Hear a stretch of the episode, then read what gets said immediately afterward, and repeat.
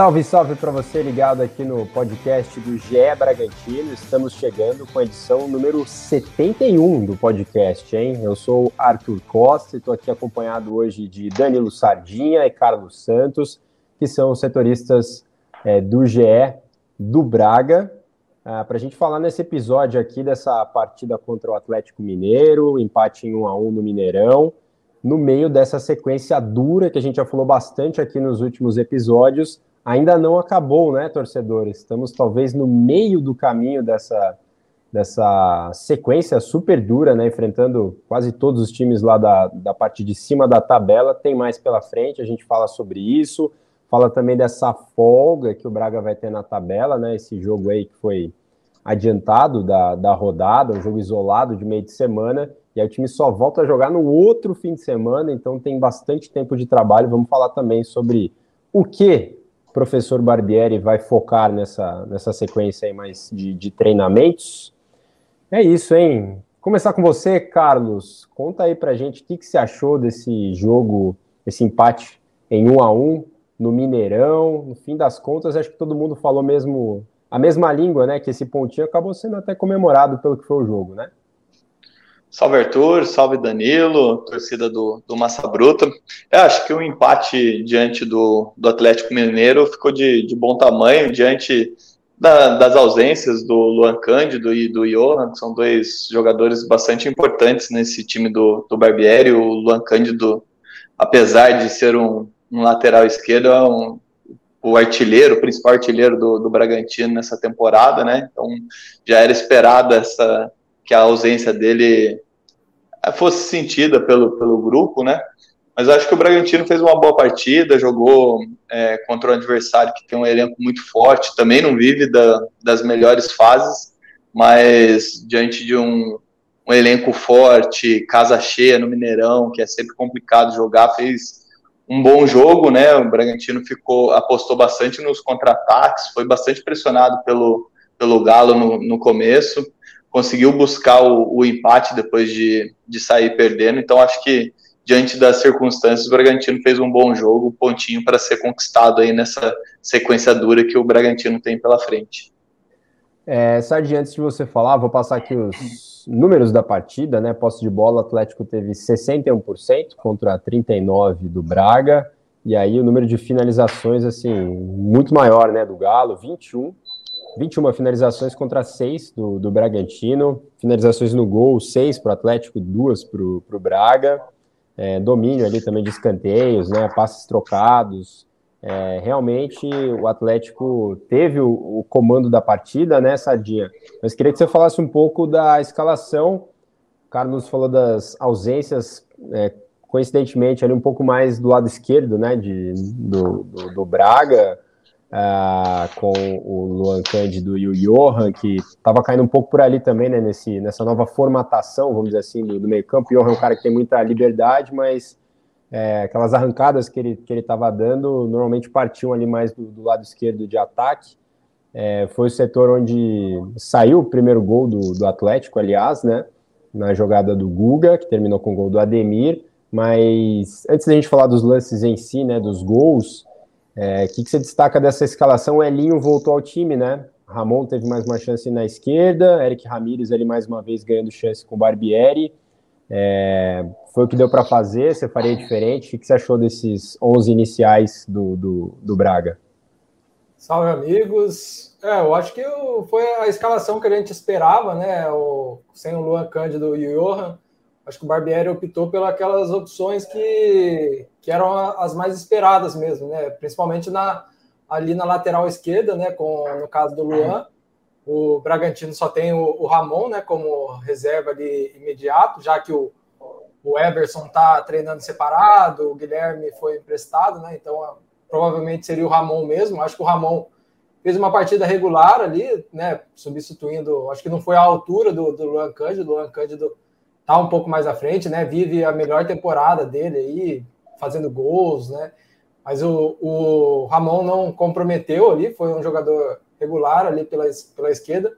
o Elinho, né, teria a opção do Elinho, o Carlos Eduardo, Sorriso, né, mas acho que é, dentre esses três é, opções, acho que o Elinho é quem, quando entra, ainda tem feito um pouco mais do que o Carlos Eduardo e o Sorriso, então acho que, que era uma escolha também acertada colocar o Elinho. Bragantino que no primeiro tempo, acho que usou pouco ali o lado esquerdo, né, usou muito o Aderlan pela direita, o Aderlan constantemente estava avançando ali pela, a, até a ponta, fazendo cruzamentos, né, tanto que o gol do Bragantino mesmo saiu dos pés dele, né? Um passe do Léo Ortiz, ele invadindo a área e, e fazendo gol. Então o Bragantino no primeiro tempo usou muito mais o lado direito, o lado esquerdo acabou, né? O Elinho acabou não aparecendo tanto, né? Apesar do gol do, do Atlético ter saído pela esquerda, né? Um cruzamento lá do, do Guga. Mas, enfim, foi, foram duas alterações, assim, eu acho que os jogadores não, não fizeram grandes partidas, não foram decisivos no jogo, no jogo, criaram grandes chances, mas também não comprometeram. É, eu acho que, como o Carlos falou, né, pelo o empate, pela forma como foi, no Mineirão, o Atlético é uma equipe que pressiona bastante o, o adversário, pressionou o Bragantino, principalmente ali no primeiro tempo, tentando é, colocar a equipe, deixar a equipe mais presa no campo de defesa, com a marcação mais alta, o Bragantino tendo que usar contra-ataques. Então, acho que pela forma como foi o jogo, né, os números aí que você passou, mostram que o Atlético buscou bastante a partida e o Bragantino né, conseguiu segurar um empate. Eu acho que foi nesse sentido, acho que esse um ponto aí tem que ser valorizado, é, mais valorizado até do que contra o Palmeiras, né, que o Bragantino abriu 2 a 0 e acabou sofrendo empate. É, circunstâncias bem diferentes, né? É, você falou que o time atacou pouco pela esquerda, né, mas a primeira grande chance foi justamente por ali, numa chance incrível que o Alejandro é aquele lance que acho que todo mundo achou que o juiz ia marcar falta, né? Do, do Ramon, né? Meio que deslocou ali o, o, marcador e do jeito que ele caiu, meio que todo mundo parece que parou, né? Daí acho que quando a bola chega para o atacante, eu falo, não, mas tá tudo certo mesmo? Tô, foi falta? Não, não tô Tá valendo? Tá valendo? E aí perdeu, né? Porque foi um lance que chamou atenção. Defesa do Everson, beleza, mas tava cara a cara ali, né? Foi impressionante. Quem não viu o lance, vai lá no GE, né? Dá uma olhada ali nos melhores momentos. Foi a primeira grande chance da, da partida, essa, essa chegada do, do Alejandro. É, vamos falar dos, dos gols. Começando pelo gol do Atlético, a gente já falou que foi, foi criado ali justamente pelo setor que normalmente o Luan Cândido atua, né? Que o Ramon estava fazendo ali a lateral esquerda. Cruzamento do Guga, desvio do, do Ademir estava perto do gol, mas e aí? No grupo aí, né, que a gente tem, teve gente cornetando o Cleiton, é, e aí, foi falha dele mesmo? O que, que vocês acham? É, eu achei que estava meio perto, assim, né, aquele desvio, beleza, vai em cima dele, mas não sei se eu conto assim tanto como falha, não. O que, que você achou, Carlos?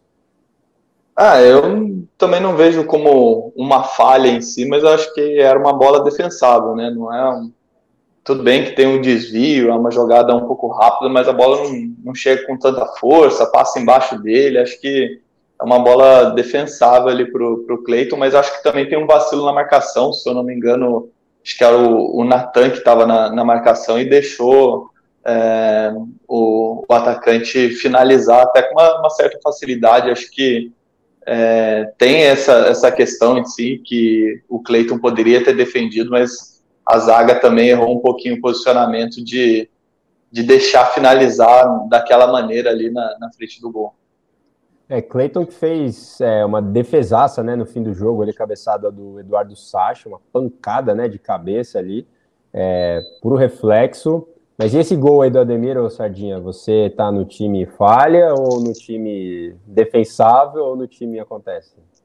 É, eu acho que é, é, era, era uma bola, como o Carlos falou, acho que defensável pela forma como ela passou, né? A impressão, assim, a gente olhando né, as imagens, a impressão, porque ela passa por debaixo dele, né? Ele cai e ela passa aqui por debaixo, então é a impressão que dava dava para defender, né? Mas, mas assim, é uma, tem um lado também que foi bem em cima ali, ele tava. A Demir aparece na pequena área e dá esse desvio, então é, é assim, não é uma falha gigante, assim, eu acho que a uma falha pior foi a que ele teve contra o, o Palmeiras, ali eu acho que foi uma falha pior, mas, mas eu acho que era uma bola defensável.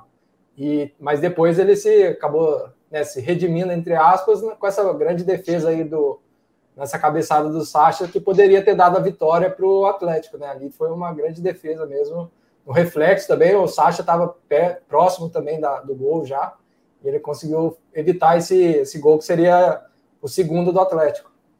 E ele deu. É, acho que a gente ia falar a mesma coisa, né? Ele teve também bastante sorte naquele lance do, do Nath, né? Cabeceou é. na, na, trave e voltou nele, né?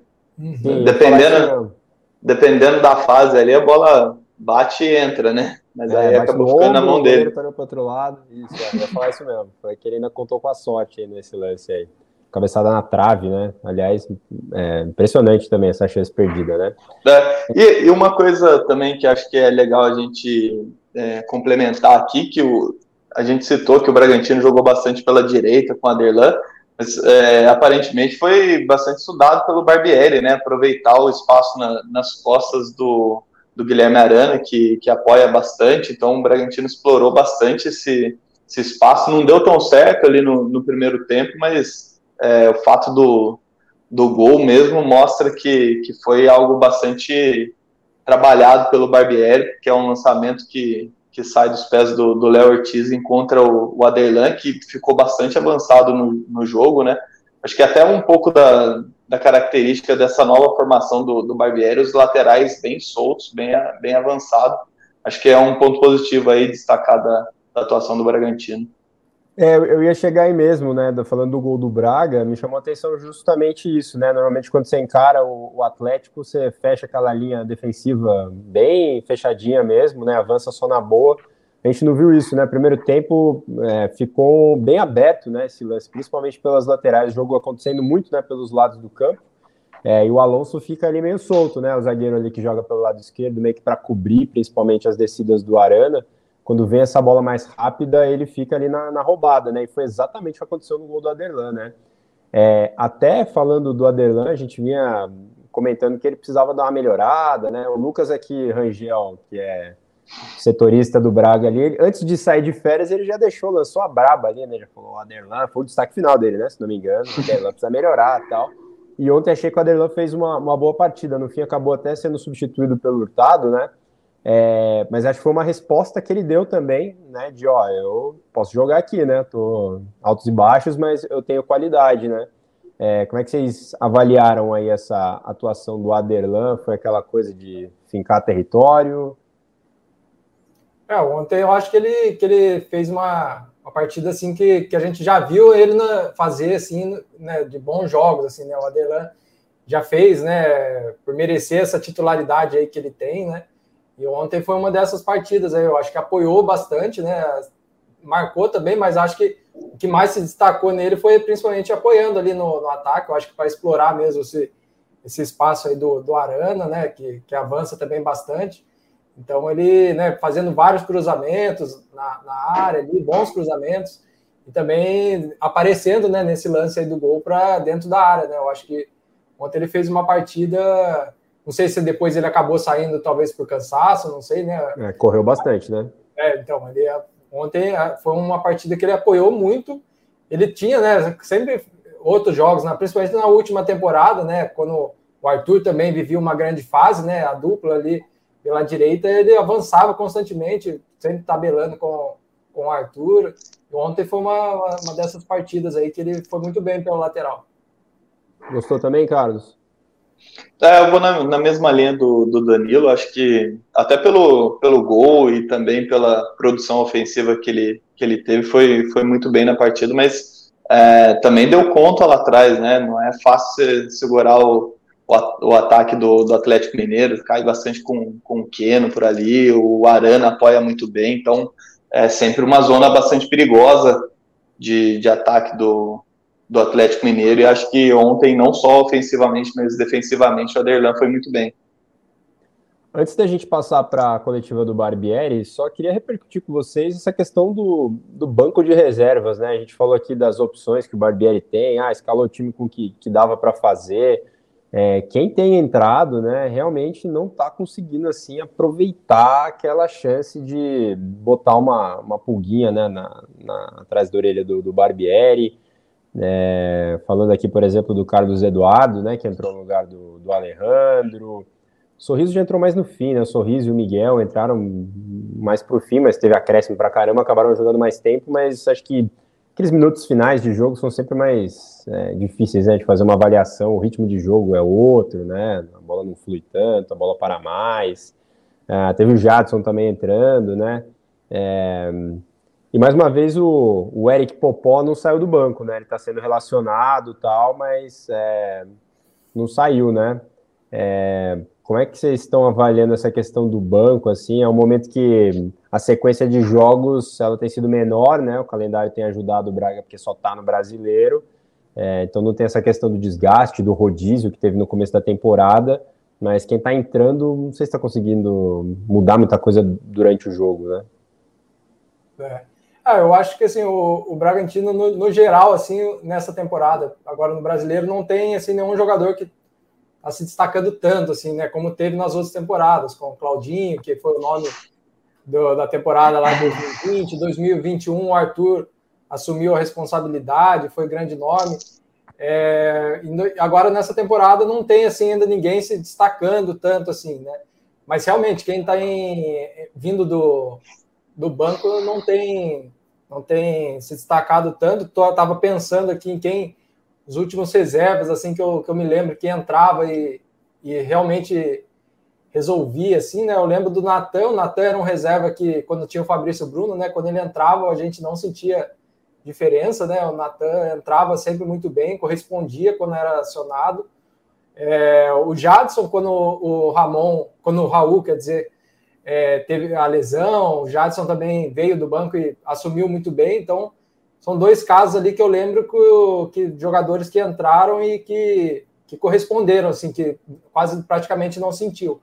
Mas agora, né, nessa fase que o Bragantino está, principalmente ali na ponta esquerda, né, que é um lugar que tem mudado bastante né, a escalação, né, tentando achar alguém, ninguém consegue se firmar ali, Elinho, o, o Sorriso, o Carlos Eduardo, é, são jogadores que estão rondando ali a, essa posição, tentando, mas ninguém consegue se firmar. E com isso as trocas né, têm entrado. O Miguel chegou a fazer alguns bons jogos né, quando ele entrou, mas também não teve uma, uma sequência, também não conseguiu se manter tão ali. Então, realmente, eu acho que o banco tem, tem deixado um pouco a desejar, né? Eu acho que, como você falou, tem a questão do calendário, que de certa forma ajuda o Bragantino, porque se o Bragantino tivesse em outras competições e precisasse usar mais o banco, né? Como já usou na última temporada e nessa mesmo, quando tinha Libertadores, daí acho que ficaria uma situação mais difícil, porque quem tem vindo do banco não está preenchendo a, como quem está jogando, né? É, Carlos, não teve lei do, do ex, né? O Alejandro não, não marcou. Acho que já devia até estar programado esse tempo de jogo dele voltando, né? Jogou 61 minutos e aí entrou o Carlos Eduardo mais uma vez. É a opção que tem sido usada, né? Pelo, pelo Barbieri. É, é outra outro pilar ali do time ainda que precisa ser resolvido ali, né? Ver se o Alejandro volta àquele nível de atuação de antes da, da lesão, né? É, com, com a saída do Ítalo, o Alejandro passa a ser a principal referência no, no ataque, né? O, o homem fazedor de gols do Bragantino, mas é, tá voltando de lesão agora, né? Se não me engano, acho que jogou dois jogos, três jogos e, e ainda tá num processo de recondicionamento físico, né? Chegar no, no auge físico novamente, mas sem dúvida ele é a principal referência ali na frente, né? Acho que o, o Carlos Eduardo ele muda um pouco o jeitão de, do Bragantino jogar, até por não ser um jogador, jogador de área, é, ser um jogador de, de mais velocidade e também não é um fazedor de, de gols, não é um camisa 9 como é o Alejandro, como era o, o Ítalo, então acho que muda bastante o estilo de jogo. E você citou o Eric Popó, acho que é, apesar dele ter vindo com boas referências do, do Oeste, né, foi artilheiro da, da Copinha nesse ano, ele, eu acho que ele ainda está naquele processo de, de adaptação ao time, de, de entrar na, na, rotina do Bragantino até que ele consiga ter alguns minutos. Então, apesar dele ter essa característica de, de jogador de área, acho que vai demorar um pouquinho ainda para a gente ver ele ganhando alguns minutos ou disputando vaga com, com o Alejandro e o Carlos Eduardo ali na frente. Carlos Eduardo que está suspenso agora na próxima rodada, né? Tomou uhum. o terceiro amarelo nesse jogo. Ele que deu aquela entrada ali no, no Arana ali, que o Arana depois ficou mancando, né? Voltou no sacrifício, porque Galo já tinha feito as, as, cinco substituições. mas ficou mancando, né, em, campo ali. Teve até gente falando que se deveria ter sido expulso direto, né? Até o preparador físico do Atlético foi expulso de campo porque foi reclamar lá com o árbitro por ter só dado o amarelo para ele. Foi uma entrada bem dura que ele deu. A, a imagem mostra o joelho do, do Arana dar uma, uma, uma torcida, assim, né? Então é. foi uma entrada pesada ali e ele está suspenso para a próxima rodada. É, e aí volta Johan e Luan, né? Isso. Ninguém mais suspenso, né? É só o Carlos Eduardo mesmo, né? Que tomou terceiro, né? Amarelo. É, Vocês que acompanham todos os detalhes do cartão, tem aquela marcação no, no caderninho. Caderninho. Retrô. É, bom, com esse empate, o Braga fica na 11 posição, mas assim, é só o primeiro jogo da rodada, né? Ainda tem o resto da rodada no fim de semana, e o Braga pode ser ultrapassado aí por Fortaleza e Botafogo, né? Se não estiver enganado. São Paulo também tem 30 pontos, poderia chegar no Braga, mas tem um número de vitórias inferior, então não passaria no primeiro critério de desempate. É, e aí eu queria já passar também para a coletiva do Barbieri, né? Porque ele foi questionado dessa questão dessa sequência, né? São seis jogos sem vencer, e aí ele falou que tudo depende do recorte, né? Que você faz, né? Ele foi questionado justamente por seis jogos sem vencer e uma vitória só no retorno, né? É, contra o Juventude. E assim, realmente a sequência tá pesada, né? Vamos lá para esses seis jogos, ó. Vem comigo, ó. Atlético Goianiense, né? Perdeu para o Atlético Goianiense, essa é uma fora, né? doída, fora. Depois para o São Paulo, derrota também. Aí teve o um empate com o Ceará no Nabi, uma partida que, sei lá, no planejamento, acho que a vitória aí seria né, o caminho mais, mais, mais citado, talvez, né, nessa expectativa. Aí vem Corinthians é, na Neoquímica, depois o Palmeiras, ainda que tenha sido em Bragança, e o Atlético Mineiro, né? Uma sequência dura. Enfim, a gente sabe no jornalismo tudo depende do recorte, do referencial, né? A gente está acostumado, faz parte do nosso dia a dia. Para que lado que vai esse recorte aí na avaliação de vocês? É, são seis jogos sem, sem vitória, sequência dura, e aí? Ah, eu acho que a sequência é dura, mas é, o Bragantino poderia ter tido resultados melhores é, se a gente olhar é, principalmente contra Palmeiras e Ceará, né? Contra o, o Ceará, é, eu acho que é evidente para todo mundo que, que uma vitória estava no, no, planejamento e o Bragantino foi superior ao Ceará nesse jogo, né? Apesar de ter, ter saído atrás do placar, acho que teve mais volume, teve é, mais intensidade, mas não conseguiu é, fazer o gol, foi buscar o resultado ali no, no finalzinho, depois de muita pressão. Mas acho que, apesar de ser o, o time a ser batido no, no, campeonato, contra o Palmeiras, o Bragantino deixou escapar dois pontinhos, né? Se a gente olhar é, as circunstâncias da partida, né? É, o Bragantino chegou a abrir 2 a 0 o Palmeiras poupou jogadores porque ainda estava na, na, Libertadores, estava com, com, foco dividido.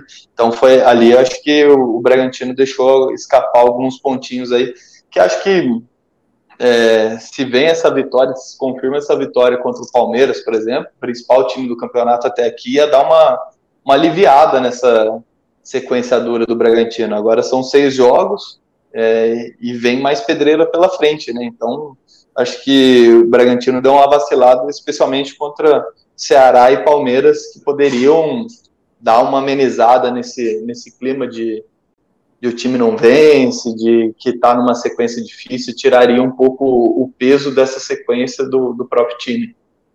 É, Sadi, antes de você falar, só passar os próximos jogos, né? A sequência não terminou, né? Antes dessa sequência maluca começar, o jogo contra o Goiás, que é a próxima partida, ele até tinha uma outra variação, né? Porque o Goiás estava daquele jeito. O Goiás começou a fazer jogos muito competitivos, né? vitórias importantes. O Pedro Raul. Tem artilheiro. É, Pedro Raul respira e faz gol. E, e aí depois tem o Inter em Porto Alegre e o Flamengo no Rio. Então tem mais pedreira pela frente. Que lado você tá desse recorte aí, Danilo? Ah, eu acho que eu tô mais ou menos eu faço um recorte parecido com o do Carlos aí. Eu acho que né, é difícil uma sequência, né? São adversários que né, não, como a gente sempre fala, né, não tem jogo fácil, mas em tese a sequência mesmo mais pesada, pauleira que a gente falava, começaria contra o aquele jogo contra o Corinthians, né? Até, até o jogo contra o Ceará, imaginava-se que o Bragantino poderia né, ter uma vitória sobre o Ceará, e depois vinha, viria essa sequência, né? De Corinthians, Palmeiras, Atlético, enfim. Mas a, a, o jejum de vitórias começou um pouco antes, né? Então acho que, que dava para ter, como o Carlos falou, acho que nesse jogo contra o Ceará era um jogo que dava para o Bragantino ter conquistado uma vitória em casa, né? E esse do Palmeiras, né? Apesar de ser o Palmeiras, ter, ter né, ser o, o líder do campeonato, e a gente nem precisa falar da força que tem, mas pela forma como foi, né? Ter feito 2 a 0 acho que era também um jogo que, que dava para o Bragantino ter conquistado aí essa vitória né, para melhorar um pouco a classificação. E o Barbieri até, né, o recorte que o Barbieri fez na coletiva foi ele falou, se a gente for fazer o recorte dos últimos dois jogos, né, enfrentamos as equipes como Palmeiras, Atlético Mineiro, né, que são duas das maiores equipes e fizemos, né, empataram e fizeram bons jogos. Então, o recorte que chance ele fez... Chance de vencer, né, ele falou, né, tivemos chance Isso. de vencer. É, então, então ele mostrou, falou assim, a gente é um sinal que a gente está no caminho certo, né? Então foi esse o recorte que ele fez. E ainda falando né, da coletiva e da sequência, né? O Barbieri também foi questionado o Bragantino nesses seis jogos aí que ele não vence, ele tomou gol em todos também, né? Uhum. O Bragantino tem a defesa mais vazada entre os times que não estão na zona de rebaixamento, né? E o Barbieri na coletiva também reconheceu que esse é um ponto mesmo é, fora da curva, uma, uma coisa que o time precisa realmente melhorar. Ele citou que os adversários não têm criado tantas chances, mas têm sido efetivos é, quando tem a oportunidade. E, a, e a, o objetivo agora é diminuir essas, é, que eles não consigam ser tão é, efetivos, né? Então é um ponto aí que as trabalhar nesses dias que o Bragantino vai ter de folga, que é ajustar também essa, a, o sistema, sistema defensivo para fechar um pouco mais a zaga ali, né? Não, não sofrer tantos gols. Né? É um número que chama atenção mesmo esse, né? Da, da defesa. É, e o ataque continua teoricamente bem, né? Porque a gente fala aqui que o time perde inúmeras chances, mas ainda assim é o quarto melhor ataque do brasileiro, né? É, é. verdade que nos últimos jogos tem perdido ver, aí. Né? E se a gente for ver, por exemplo, os, destaques assim do, do Bragantino também jogam no, no setor defensivo, né? É. O Léo Ortiz, o Natan, o Luan Cândido. É. Apesar do Luan ser um, um, lateral que avança bastante, né? Tá sempre lá na frente, mas assim, é claro que os, os, gols não, não são culpa só do zagueiro, dos laterais, né? Todo o time inteiro, porque a marcação começa lá em cima, mas é, é engraçado isso, né? O, o, os jogadores que mais têm se destacado na temporada são, jogam lá atrás. E o artilheiro é o lateral, né? O artilheiro é o lateral. É muito curioso isso aí, muito curioso. Falar que eu nunca vi isso antes, eu lembro que futebol internacional, né? Que o Rangers na Escócia, quando ele voltou a, a, ganhar, né? Era um lateral direito que era titular, mas é porque o cara era das bolas paradas também, né? Então é muito louco isso mesmo, é muito discrepante. O que você falou faz, faz total sentido, mas ao mesmo tempo não faz nenhum sentido para explicar né, o que está acontecendo nessa dia. Os destaques Sim. são na defesa e o time tá uma peneira furada, né, em termos de, de gols. E até projetando, né, o, essa, essa sequência livre que o time vai ter para treinar, né, só joga no domingo que vem, dia 18, contra o Goiás, no Nabi. É, essas coisas são, são coisas que são treináveis, por exemplo, essa questão do aproveitamento no ataque, né? A gente fala que tem a ver com confiança, tem a ver com o momento, é, adianta ter esse tempo livre aí para treinar, ou é mais um ajuste ou outro? Tempo para trabalhar, todo técnico pede, né? E o Braga vai ter, então, é uma semana e meia, praticamente, de preparação para um jogo em casa contra um adversário que vem crescendo, mas ainda assim é o nono na tabela, né? Não é tão bicho-papão quanto os últimos adversários. É, dá para treinar para melhorar isso aí?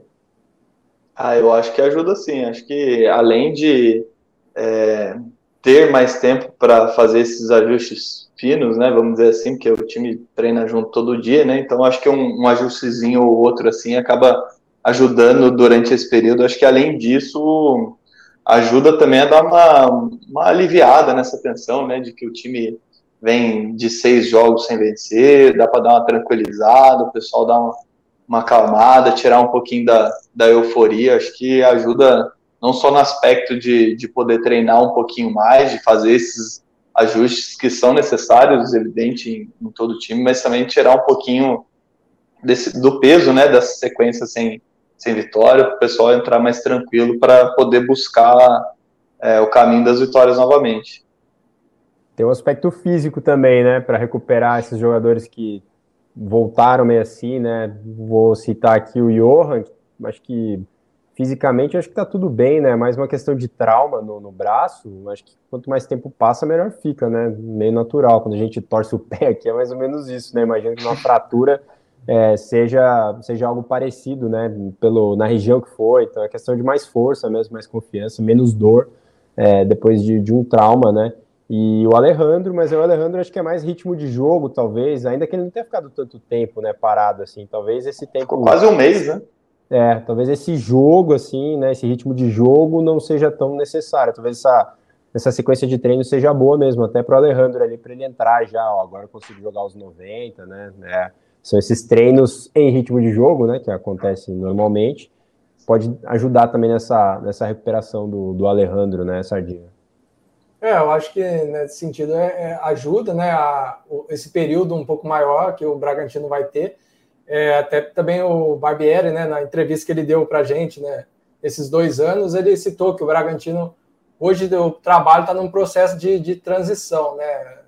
Então, assim, ele tem testado novas né, é, alternativas para a equipe. A gente vê, né, nesses últimos jogos a entrada do, do Eric Ramírez, daí o, o, colocar o Johan mais pela esquerda, enfim, ele tem tentado, mexido, é, feito testes para ver o que funciona para a equipe tentar né, melhorar esse, esse rendimento nessa temporada. Eu acho que então você ter um tempo maior assim para fazer esses testes, para esses ajustes, acho que é importante, embora o Bragantino não vinha assim numa sequência muito pesada de, de jogos, né, assim com pouco tempo para treinar, né? Tava tirando agora esse jogo que foi adiantado para o meio da semana, mas antes o time vinha, né? Jogava só aos finais de semana, né? Desde que foi eliminado da, da, das Copas, ali vinha mais jogando aos finais de semana, um jogo ou outro no meio, né? Então o time estava tendo até com tempo assim para treinar, né?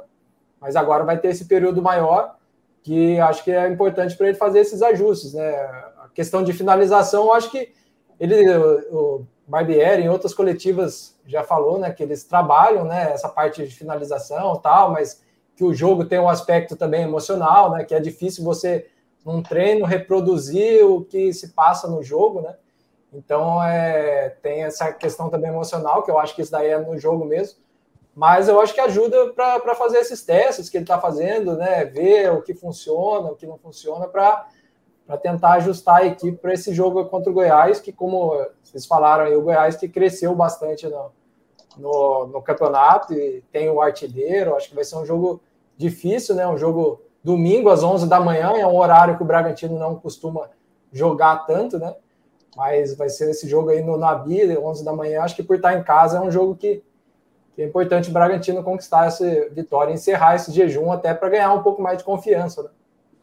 Boa, bem lembrado, viu, Danilo? Tem a entrevista aí que, que vocês subiram no, no GE com o Barbieri desses dois anos, é o treinador que está mais tempo aí no, no, mesmo time, né, na Série A. É, ficou bem legal o material, quem ainda não acompanhou, dá uma olhada lá. É, a gente gravou o último episódio do podcast e não tinha sido ainda, né, a, a, a entrevista. Ficou bem legal, bem lembrado, aliás, para a gente falar um pouco mais aqui. É, é a última entrevista com o Coque, não é isso? De, de Barbieri. Parabéns pelo registro. No dia seguinte, o Barbieri cortou o cabelo, né? Para quem tem aquele lance da, do, de superstição tal, não sei o que, não adiantou nada, o time segue sem, sem vencer. É, claro que é mais para o torcedor isso, mas ficou bem legal, né, o, o Carlos? É, Danilo foi lá para o centro de treinamento. Foi onde isso, Danilo? Foi no CT ou foi, foi, foi no, lá no, foi no, no CT? Foi, no, no CT, CT né? mesmo, Bragantino. É. Foi no CT. E ficou bem legal, né, Carlos? Sei que você ia também, acabou não indo, mas o Danilo trabalha por dois mesmo, não tem jeito, né? Que, ficou legal esse material, né? O que, que, você, que, que você destaca aí também? Ficou um material bem bacana, tem vídeo, tem texto, ficou bem bacana. É, ficou bastante legal. Acho que o, o principal, assim, falando de, de Bragantino, né? Não não falando só na, na marca de dois anos, né? Acho que quando ele completou um ano, ele já tinha enfatizado isso, né? Que ficava feliz pela marca, mas que esperava uma mudança de mentalidade no, no cenário do, do, futebol brasileiro e tal. Mas acho que com relação ao Bragantino, especificamente, assim, acho que é interessante quando ele fala é, sobre o time atualmente, né? Que está num processo de transição e acho que é, é, algo que a gente consegue notar no campo, apesar dos resultados não estarem vindo, né? Acho que a gente tem visto um, um time diferente, uma formação diferente, uma mudança em curso no, no time, né? Acho que até esse período de, de 11 dias sem jogos aí vai ser importante para ele treinar um pouco mais essa formação. Não sei se vai se consolidar como esquema principal dele ou não, que a gente está bastante habituado a ver o Bragantino jogar no 4-3-3 e agora ele está apostando no time com, com mais um meia, né, que seria a promoção do, do Ramires ao time titular ali para ganhar mais intensidade. Eu acho que o, o, principal ou o meu ponto de destaque assim no, no, material que o Danilo fez, acho que é sobre essa fase de, de transição do, do Bragantino. Legal. Danilo, o que, que você traz mais um bastidor aí? O pessoal gosta de, de bastidores, o que não tá. Muita gente já leu, já viu os trechos ali da, da entrevista também. Achei legal que você começou com o lance da família, né? Que mudou para cá. É, é, bem bacana isso, né? Que mostra que ele está totalmente é, confortável né, na, no cargo e como isso faz, faz falta também, né? Para o treinador, que muitas vezes tem que ir para uma cidade. Aliás, é algo assim, em qualquer outra profissão, é algo bizarro de imaginar que você vai trabalhar num lugar e não leva a família, porque normalmente você não vai ficar muito tempo lá, né? Você não dá para mudar a vida da família toda, porque eu não sei quantos meses eu vou ficar lá, então é bizarro pensar nisso, mas é a vida do treinador e ele tá tendo uma experiência num time que tem uma gestão diferente, né? De ter um trabalho avaliado a longo prazo tal. Você citou esse lance da, da família aí, que ficou bem bacana, né? Que ele tinha ido lá, coitado. O filho do barbeiro vai levar um puxão de orelha, né? Chamaram na escola lá, professor, o senhor não está disciplinando o seu filho, tu vai tomar um cartão amarelo, seu filho aqui. É, mas achei legal essa parte aqui. O que mais você traz aí de, de curiosidade? O que não foi para o ar? O que você guardou para o podcast aqui, para os nossos ouvintes? Ah, quem entrar lá vai ver praticamente a entrevista na íntegra, porque coloquei mesmo todas o que, a gente conversou lá né, na, na entrevista, mas essa parte da, da família eu achei interessante destacar, porque, como você falou, né, uma, uma questão complicada, né? Você, os para os treinadores, né, acabam ficando tão pouco tempo, então ele, o Barbieri mesmo falou, quando ele chegou no, no Bragantino, ele apesar de saber que o Bragantino tinha uma outra filosofia tal, a família dele ainda estava no Rio de Janeiro, continuou lá, até porque ele, o Bragantino não viu uma, uma boa fase, né? O Bragantino estava na zona de rebaixamento quando ele chegou.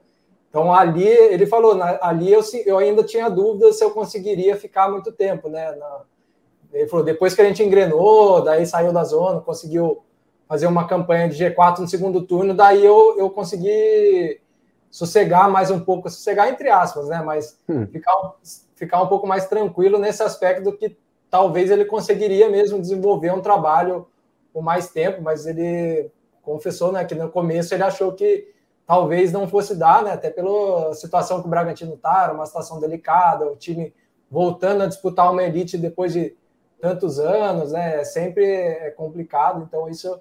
Mas assim, a entrevista foi... Era um, um um cara muito gente boa, assim, recebe muito bem, estava aberto a, a conversar. A gente conversou por cerca de 40 minutos lá no, no CT, né, entrevista, e, mas muito receptivo, respostas. Quem vê lá, vê que ele estava disposto a, a, a, conversar mesmo, a explicar o trabalho dele aqui no Bragantino, a também analisar o cenário dos treinadores. Eu acho que é uma característica legal assim do Barbieri, que ele sempre se dispôs assim né, a conversar quando bater papo, discutir futebol. Então isso eu achei bem bacana dele. Legal, ficou bem legal mesmo. Parabéns, viu, Danilo? Ficou bem bacana. E é legal esse lance da transição, que é uma transição de expectativa também, né? O Braga, depois começou a, a ir bem, foi uma escada, assim, o negócio né, subiu de, de elevador, vamos dizer assim, né? Porque tinha a expectativa de uma competição internacional, de repente já chega na final, né, da, da Sul-Americana, aí no ano seguinte, né, contratação, tal, e você tinha todo aquele aquele, aquela expectativa né, de, de crescimento, e aí de repente as coisas não dão certo, o time é eliminado das Copas, e aí é uma, uma transição de expectativas também para a temporada. E o clube parece ter o um entendimento desse momento de, de transição, né? É, ficou bacana mesmo. Mais uma vez, parabéns é, pelo material. Senhores, 40 minutos de programa. Desculpa, você ia falar alguma coisa, Sardinha? Não, é, até falando nessa, dessa questão de, de transição, o, o Escuro, né, essa semana também deu uma entrevista aí para o podcast Flowcast, é, né? Que, e ele falou também né, da, dessa questão da temporada, que que é que é para eles, né? Ele falou, para a gente também é, é, frustrante, né? A temporada. Ele até falou que conversando com, com os outros da marca mesmo, do futebol, que comanda o futebol da Red Bull, para os outros eles falam, não, é normal esse processo, um processo de crescimento e tal. Mas o Escuro também falou que para eles também, né? Como o Barbieri falou na entrevista, você cria uma expectativa muito grande, né? Pelo que vinha fazendo, né? Falou, a gente acabou sendo um pouco refém do nosso sucesso, né? Daí, quando você não consegue atingir essas expectativas, acaba vindo essa frustração. Até ali a parte das Copas, quando o Bragantino estava na Libertadores, dá para ver nitidamente que o Bragantino ainda estava tentando manter o mesmo esquema, a mesma forma de jogar que vinha tendo em 2021, né? Só é. que já eram com outras peças, já não tinha o Coelho na esquerda, enfim, teve algumas mudanças, né? E o Bragantino ainda estava tentando é, se manter com, com aquele rendimento de 2021. E acho que é, agora eles viram que realmente está nesse processo que precisa achar, achar no, novas maneiras, novas formas de jogar com, esse, com essa equipe que tem. Né? É verdade, é o que resta, né? Para brigar por uma vaguinha na competição sul-americana, né? Acho que é a meta nesse momento. É, vamos para os destaques finais, senhores. É... Começa aí, Carlos. O que, que você separou aí? Sem palpite, o Goiás. o palpite está um pouco longe, palpite né? Palpite longe, né? Deixa para lá. Semana que vem a gente grava outro episódio para falar da preparação, tenta descobrir como é que tá aí o... essa semana de treinos de Maurício Barbieri, semana e meia de treinos, né?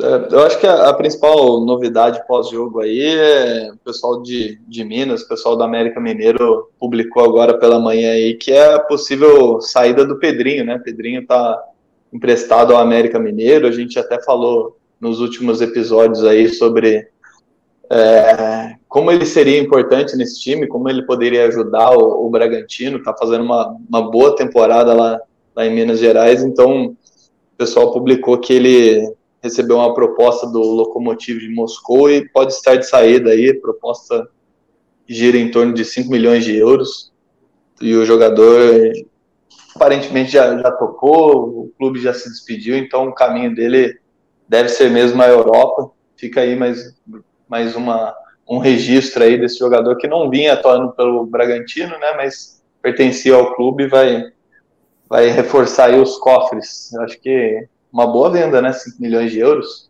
Boa, ele estava jogando demais, né?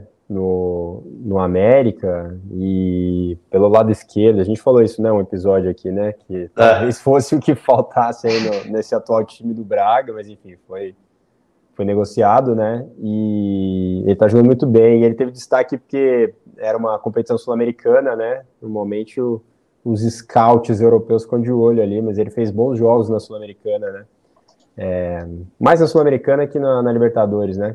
No América acabou. É, na, na Libertadores ele teve um gol decisivo, se não me engano, na, na pré-Libertadores, né? Naquela fase prévia ali que, que ele fez um, que levou pro time, um gol, e isso é que levou para os pênaltis, e aí o Jailson terminou a, a, o trabalho. A, exatamente. Foram duas fases, né? Que o América teve que passar, né? Para se garantir né, na fase de grupos. É, foi, foi bacana mesmo. E aí ele teve essa projeção.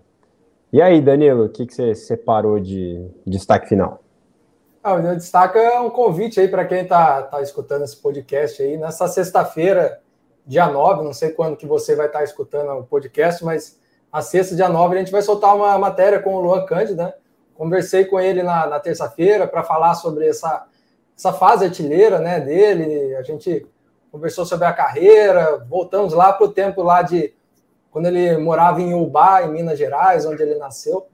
Mas aí vamos soltar contando um pouco da história do Luan e também sobre esse momento que ele vive, soltar nessa sexta-feira aí no GE. Fica convite para conhecer um pouco mais do Luan. Legal, hein? Ficou bom o material? Falou bem? Falou bastante? Estava tímido, Locândio. Não, ficou legal. Ele não quis abrir a câmera. O assessor do Braga até brincou. Pô, tá tímido aí, não quis abrir a câmera. Não abriu a câmera, mas falou, mas falou bem. Um bate-papo aí de 20 minutos, rendeu legal. Ah, foi uma entrevista às cegas, então, é isso? Foi uma entrevista às cegas, só legal. como fosse por telefone. é a tecnologia, tá certo. Confio, confiamos no material. Beleza. Bom, falar do feminino aqui então, já que ninguém falou, cara. Que campanha, hein? Que fase, né? Que campanha, que fase, impressionante. É, última vitória contra o Palmeiras, né? É, Palmeiras poupou algumas jogadoras aí que estavam envolvidas né, com convocação e tudo mais. Palmeiras tem um dos principais elencos, mas o Braga não tem nada a ver com isso. Quatro jogos, quatro vitórias no, no Paulista. Que bacana, né? A gente falava tanto da, da moral, né? Que estava lá embaixo depois do rebaixamento, né?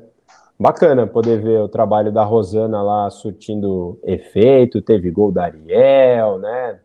É, que foi aí talvez o grande destaque aí da, do início, né, dessa caminhada do, do Bragantino na, no cenário nacional, é, aquele jogo, aquela final contra o Atlético Mineiro, né, da, da segunda divisão, e bacana, muito legal, muito legal acompanhar, vamos acompanhando os próximos passos aí, do, do Bragantino também no futebol feminino, dando espaço aqui também. É isso, né? Podemos, como diria Lucas Rangel, que tá de chinelinho, tá de férias, tá com o mesmo calendário fazendo do Braga, fotos, né? Tá fazendo fotos na pedra. Fazendo fotos e se preparando para o casamento. É, próximo episódio aqui, voltará um homem casado, hein? Que, que responsabilidade de, de Lucas Rangel.